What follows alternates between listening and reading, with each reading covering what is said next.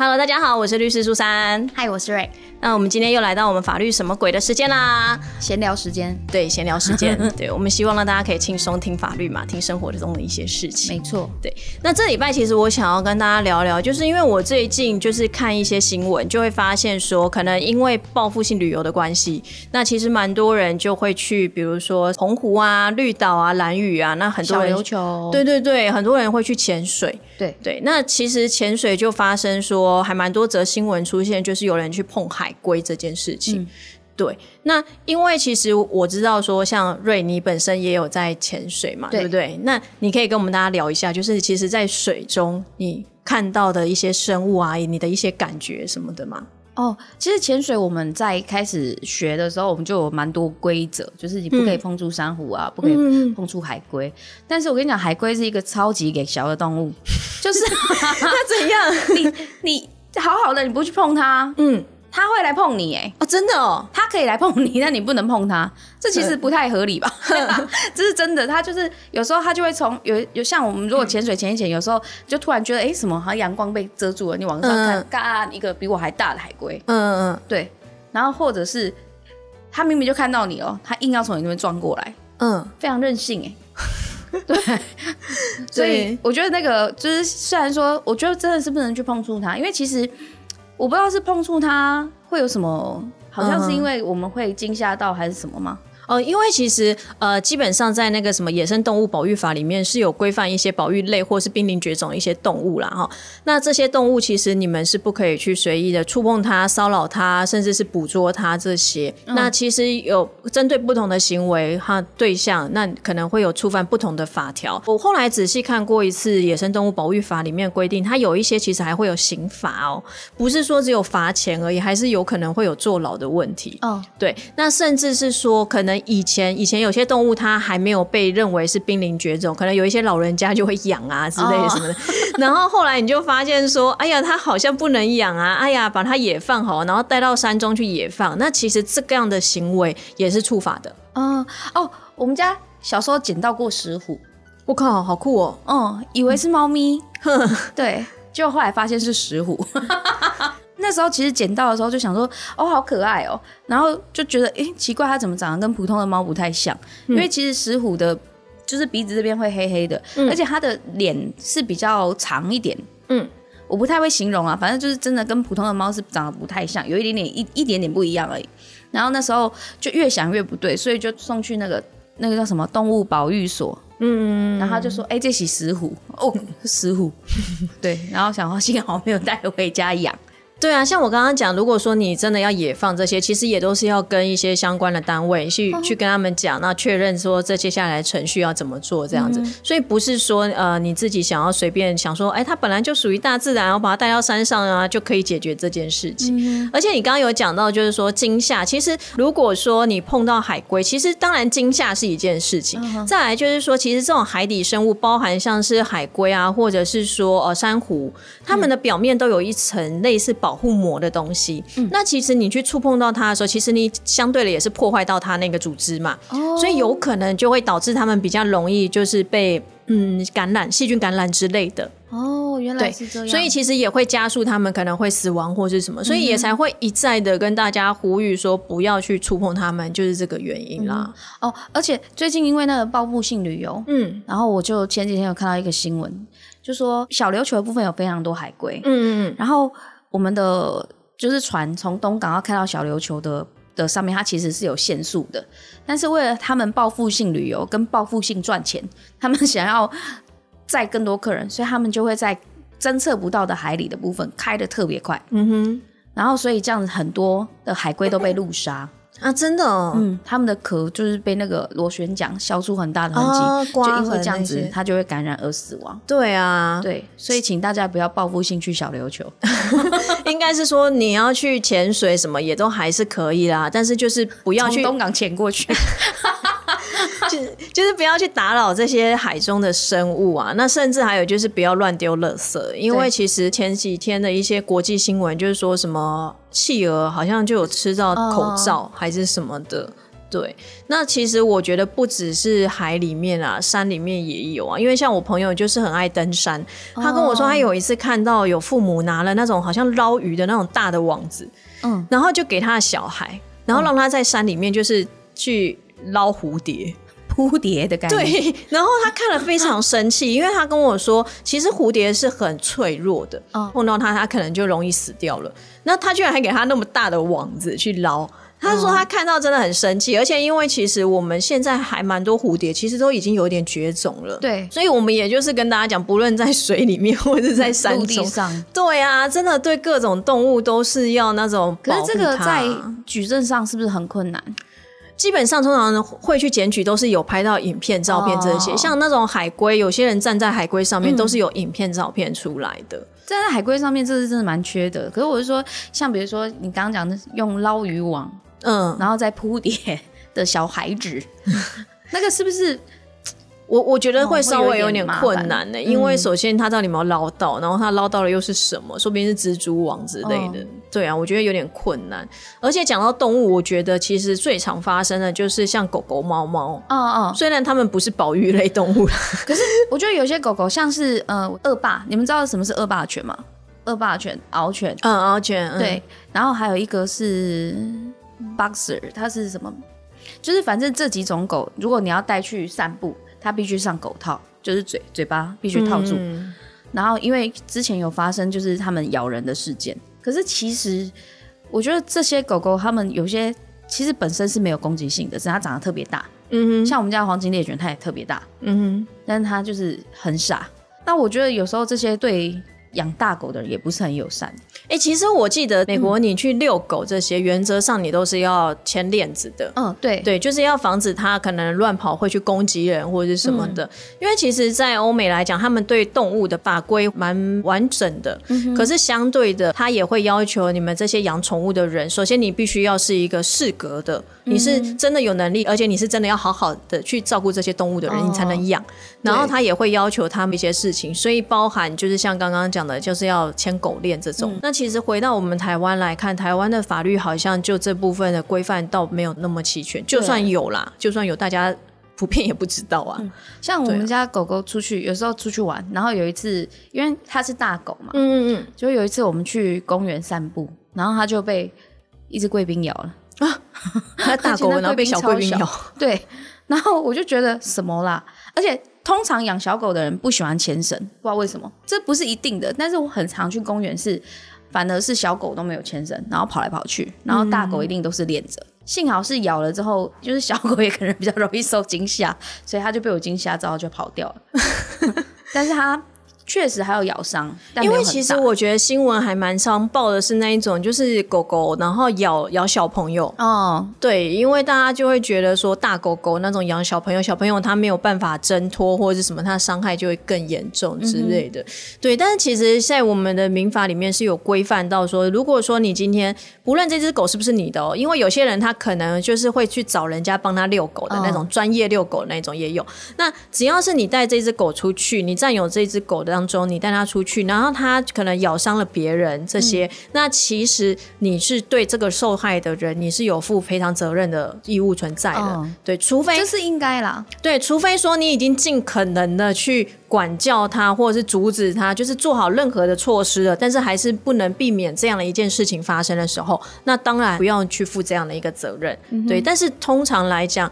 嗯，多少都还是会需要负责任。对，而且界定上也很困难啊。对啊，而且还有一种情形，就是可能旁边有一个人在那边，就是给削，然后就一直在去弄那只狗，挑衅。对，把那只狗弄生气了，然后导致他可能去咬了小朋友或是什么之类的。那基本上这种情形发生的时候，对方一定会要你赔偿嘛。嗯。可是那个去挑衅你的狗狗的人，那他也要负你赔偿责任，因为是他这样子造成你的狗失控了，去咬人这样子。对。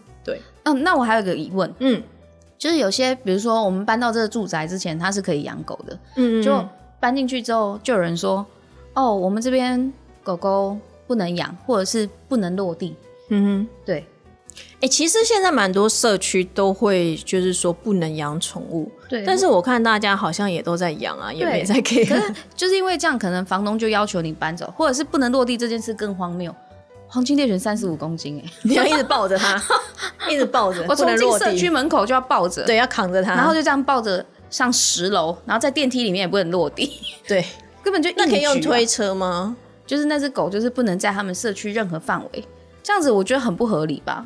这样子它有犯其实通常在呃原则上，如果你是买这个房子的时候，嗯。那其实我们所谓公寓大厦它都会有规约，那就是要看你们的规约怎么规定。嗯，那当然，如果说规约里面没有特别规定的时候，通常我们就会有那个所谓的区分所有权人会议，那可以针对这种宠物类型的事情来做讨论。其实我觉得现在养宠物，不论是狗或猫的人，其实都非常多。我觉得你要说有一个公寓，它完全就是有一个大楼，它完全禁止它所有的住户养宠物，我觉得是比较困难的。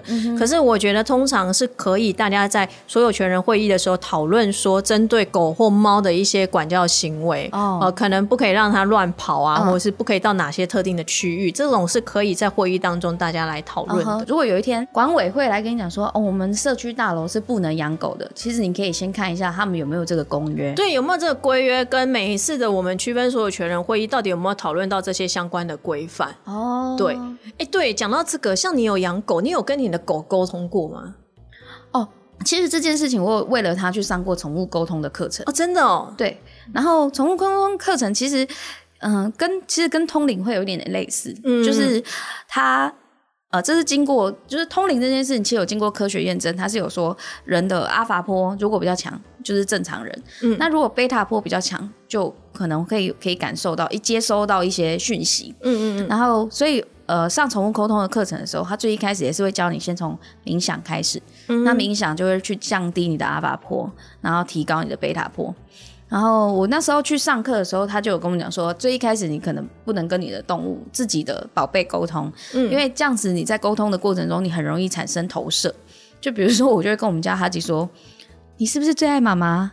哦，对你最爱妈妈了，我就知道你最爱妈妈，就是这一类很变态的形式啊、了解。但是其实他心里一定心想说：“谁啊？那我爱你啊？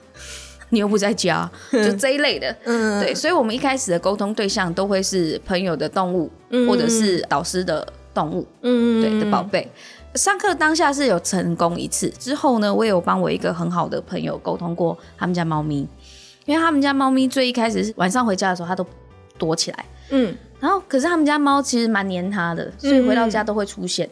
然后不知道为什么那时候就会躲起来。有一天我就是晚上我就跟他沟通，但我那天就是比较工作比较晚，所以我沟通开始沟通的时间大概是一点半到两点之间。凌晨吗？对，凌晨、就是我睡前才开始冥想跟沟通，这个东西讲起来就比较复杂。嗯但是我们就是跟他的灵魂，不是跟他睡着的肉身沟通。哦，所以你们可以看像照片就可以沟通，直接不一定要实体在那边嘛。对，但是其实不是每一个沟通的人都是零的，这是要先说。然后我那天沟通的状况比较特别，是我跟他沟通的时候，是他是在一个很窄的黑黑的地方，然后我就问他说：“你为什么在这里？”他就说：“哦，我想在这里。”然后我就说：“你是不是身体不舒服？”然后他就说：“没有啊。”我说：“可是你最近一直变瘦，你妈妈好担心你哦。”然后他就说：“哦，可是没有啊。”然后他就是好像搞不清楚自己发生什么事情。嗯，然后我就说：“你妈妈真的好担心你哦，你你不要躲起来好不好？”嗯，然后他就说：“好。”然后我就说：“你如果身体有不舒服，你一定要跟阿姨说哦。”嗯，然后他，而且他认得我，这很特别，因为我去帮他喂过水。嗯他们家猫之前就有肾脏的疾病，所以我去帮他喂过水。嗯，然后我就说，我第一次刚见面的时候，我就问他说：“H，你认得我吗？”然后他就说：“我知道啊。”然后我就说：“我是谁？你记得？”他就说：“就是我睡在睡在你鞋子上面，你还打我屁股的那一个。好记仇哦。对，因为那天我就是去，然后我就脱了鞋，然后可能他太久没看到人了，嗯因为他妈妈那时候出国，然后所以他我是第三天才去喂水嘛，所以他就不想我走。他就睡在我的鞋子上，嗯那我就心里想说，我都已经喂完了，你还不给我走？然后我就要拿鞋子，他还哈气哦，然后我就超气的，我就拿了拖鞋，然后啪了他屁股一下。还记仇哎。他居然记得，他还说你就是那那个拿鞋子打我屁股的人。然后我就说哦对啦，然后这样沟通完以后嘛，然后我就说好，那我不跟你说了，我要回家，我好累。然后他就看着我，然后我就说你要记得哦，你妈妈好担心你哦。结束之后我就睡觉了嘛，睡完隔天我就问我那个好朋友，我就说，哎，昨天晚上那个 H 状况有比较好嘛，嗯嗯然后他就说他们书房底下有一个黑黑很窄的空间，嗯大概快两点的时候，H 从那边走出来，然后就突然坐在他的旁边，然后就这样看着他，然后他就问他说：“H，你怎么会突然跑过来？你是要喝水吗？”然后猫咪也不讲话，然后就也没有叫。他们家 H 超爱讲话的，而且你问他说你爱不爱妈咪，他就会爱。这样的猫，真的真的真的，这我听过。他就这样看着他，然后他就说：“H，你怎么了？是不是要喝水？”突然 H 就看着他，然后就亲了他一下。哇，嗯然后我就跟他讲说，哎、我觉得他状况不太对。虽然说他不觉得他生病，但是他有说他好累，嗯然后他就就赶快带去看医生，然后才发现他那时候肾指数已经破表，不知道是因为不会痛还是什么，反正就是他是不会让他身体感觉到疼痛的一个状况，就发现他这个肾肿大，然后他就赶快帮他打那个那叫什么利尿剂，就让他把它排出，然后那几天他都没有排排尿，就是反正就是很怪，状况很奇怪。这件事情没多久，大概一个月吧，嗯，猫咪就走了。哦，真的哦，嗯，因为他那时候肾功能已经完全就不行了。最后一天去看他的时候，他其实已经不太能动，然后躺在那里，身体已经是你稍微掐一下，它会出水的状态，然后躺在毯子上面，毯子都湿掉。嗯哼，然后我就问他说：“你还好吗？”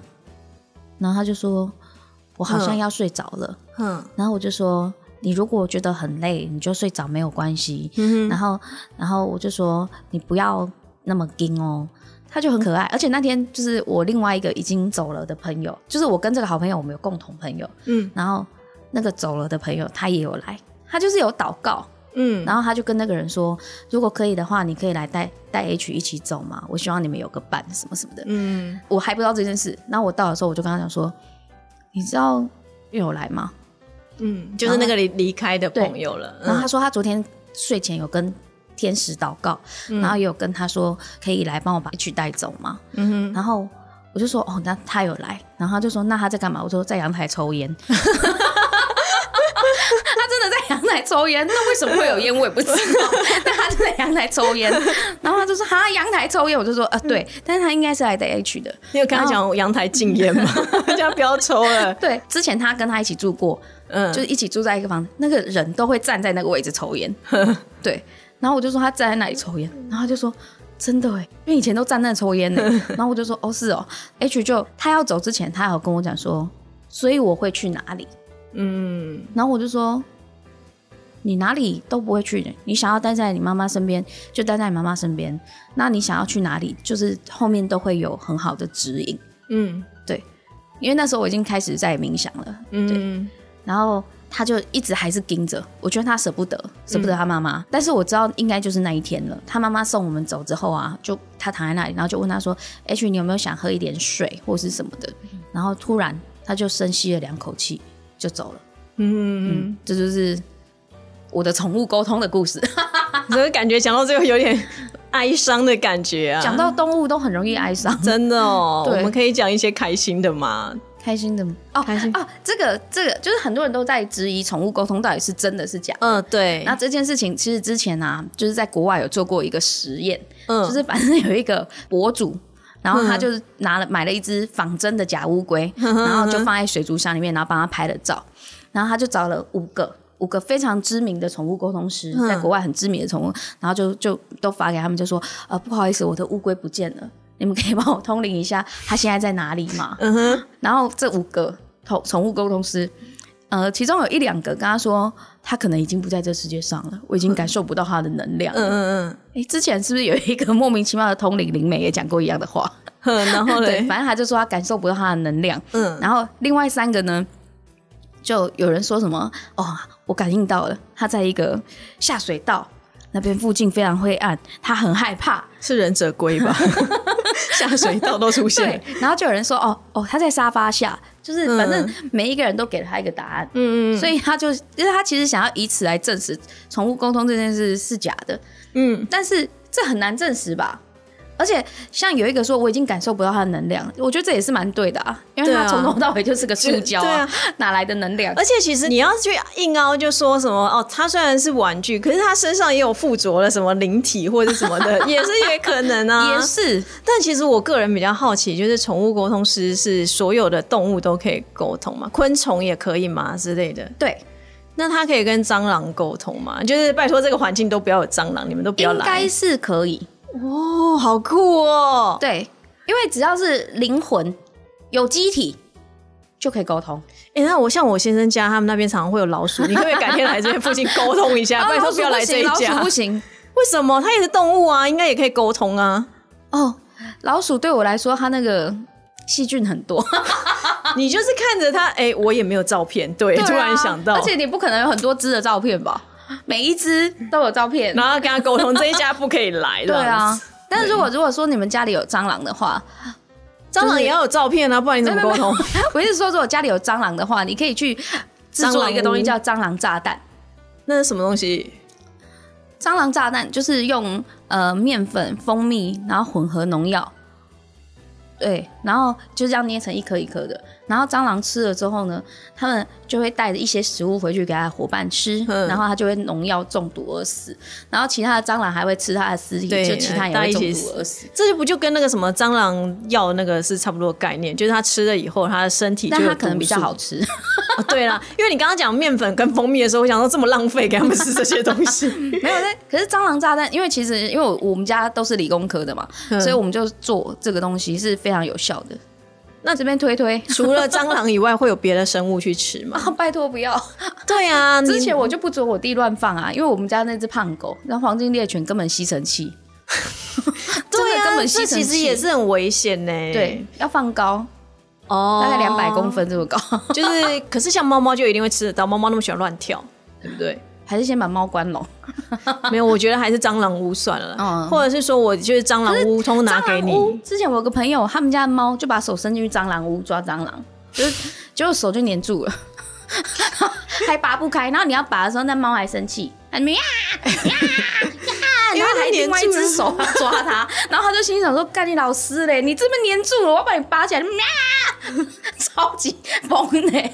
而且拔起来之后，那只猫就顿时变超猫，可能它的那个受惊吓度太高了，它就在他们家的楼上这样盘旋嘞，就高处一直跳，一直跳，一直跳，然后就，然后他就心想说：“怎么回事？比猫草还有用哎！” 对，完全变超猫，我真真的很疯。那我本来想说，蟑螂屋里面就很多蟑螂，你就可以来跟他们沟通一下。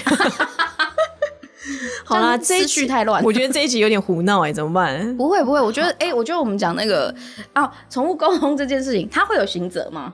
宠物沟通你要有什么刑责？我觉得很困难。被骗啦！我觉得那个真的在举证上很困难，因为就像我刚刚讲，他随时都可以硬凹啊，他就是说哦，这上面有灵体哦，没有，其实他是之前这样，或什么，你很难去举证啊。真的？对啊，而且听说现在有证照可以考，是吧？对。哇，有证照，专业人士哎！台湾证照考好贵哦，台湾考什么都好贵。比如说我们，你们知道缠绕画吗？缠绕画它就是有一个有点像是也是放空，可以让你冥想，然后进入身心灵平衡的一个东西。然后它的要求就是你要买一支很好的笔跟一张非常好的画纸，然后你在画的过程中，因为你会经由冥想，然后你就会进入身心灵平衡，然后享受这个过程。这也是有证照，在台湾考还超贵。我还没听过这东西，可能我不够有钱，还 没有办法进入这个世界。对，原来冥想很花钱。对 对对，好啦，这是其中一个。我觉得我们这一集有点太欢乐了，对，但我们还是要呼吁大家，就是虽然。就是不论出去玩啊，你可能到，因为现在很多人喜欢去，就是接触大自然嘛，对，所以不论是你到山山林当中，或者去潜水在水里面，甚至只是去沙滩边玩啊，嗯，就是不要去打扰这些本来就是生活在这里面的这些生物，对，那也不要乱丢垃圾，因为其实现在很多人都常去净滩，对，虽然净滩活动那么多，但是永远也都有捡不完的垃圾。尤其是我们现在大家每天都戴口罩，虽然我觉得大家都在戴心安而已啦，对。可是就是口罩也不要乱丢啊，因为对于这些真的伤害都是蛮严重的。哦，对啊，这一集没有鬼故事，但是啊，我们上次我们某一集讲的那个恐怖溪流，我们家附近那个小溪，就是第三个人出现了。就是他每年都会有三个人走嘛，对然后之前只有两个，第一个是我们上次讲说溺死的那学生，对，后来如果说不记得，就可以去翻我们前面几集，就会知对对，道，或是填表单，我就把链接贴给你。他们自己去点阅就好啦。好，然后反正后来另外一个就是，嗯、喝醉酒，然后摔摔下去，然后淹死。然后前几天就出现一个新的女孩子，我不是说每年都会有两个男的，一个女的嘛。嗯，然后那女孩子是我国小同学的女儿。然后最奇怪的是，是其实这几年这几个月不是都没什么下雨嘛，所以有点像是枯水期，那个溪超浅的，水大概也只有五公分，你远远可以看到大大小小的石头。嗯，就没想到他被淹，就是他淹死的地方，在两个大石头中间的一个深的水坑。嗯，对，可是你如果你们是念自然科系的人，你们就会知道，两颗大石头之间不会出现一个很大的水坑，通常会水坑是水冲击嘛，所以会在一颗大石头的底下，这是很正常的，而且那个地方容易产生漩涡嘛。嗯可是它是两颗大石头围着一个，嗯，就是非常奇怪的地方。对，就是这样，这有点恐怖了。这样有好凑把凑满三个 就对了。凑满三个，嗯他们今年的 KPI 结束。对 KPI 达到达标，对对，就是这样。嗯好。好好，最后更爱上了。好，那就是这样。对，如果喜欢我们节目的话，要记得订阅、按赞、开启小铃铛。然后我们的下下面都会有一个连接，就是可以大家去填写。下面 对我每次讲下面自己都会 嗯，对对对对，我们反正就是会有一个连接。那如果有任何问题可以做询问，那有时候我们就会一起来回复大家喽。好谢谢拜拜拜拜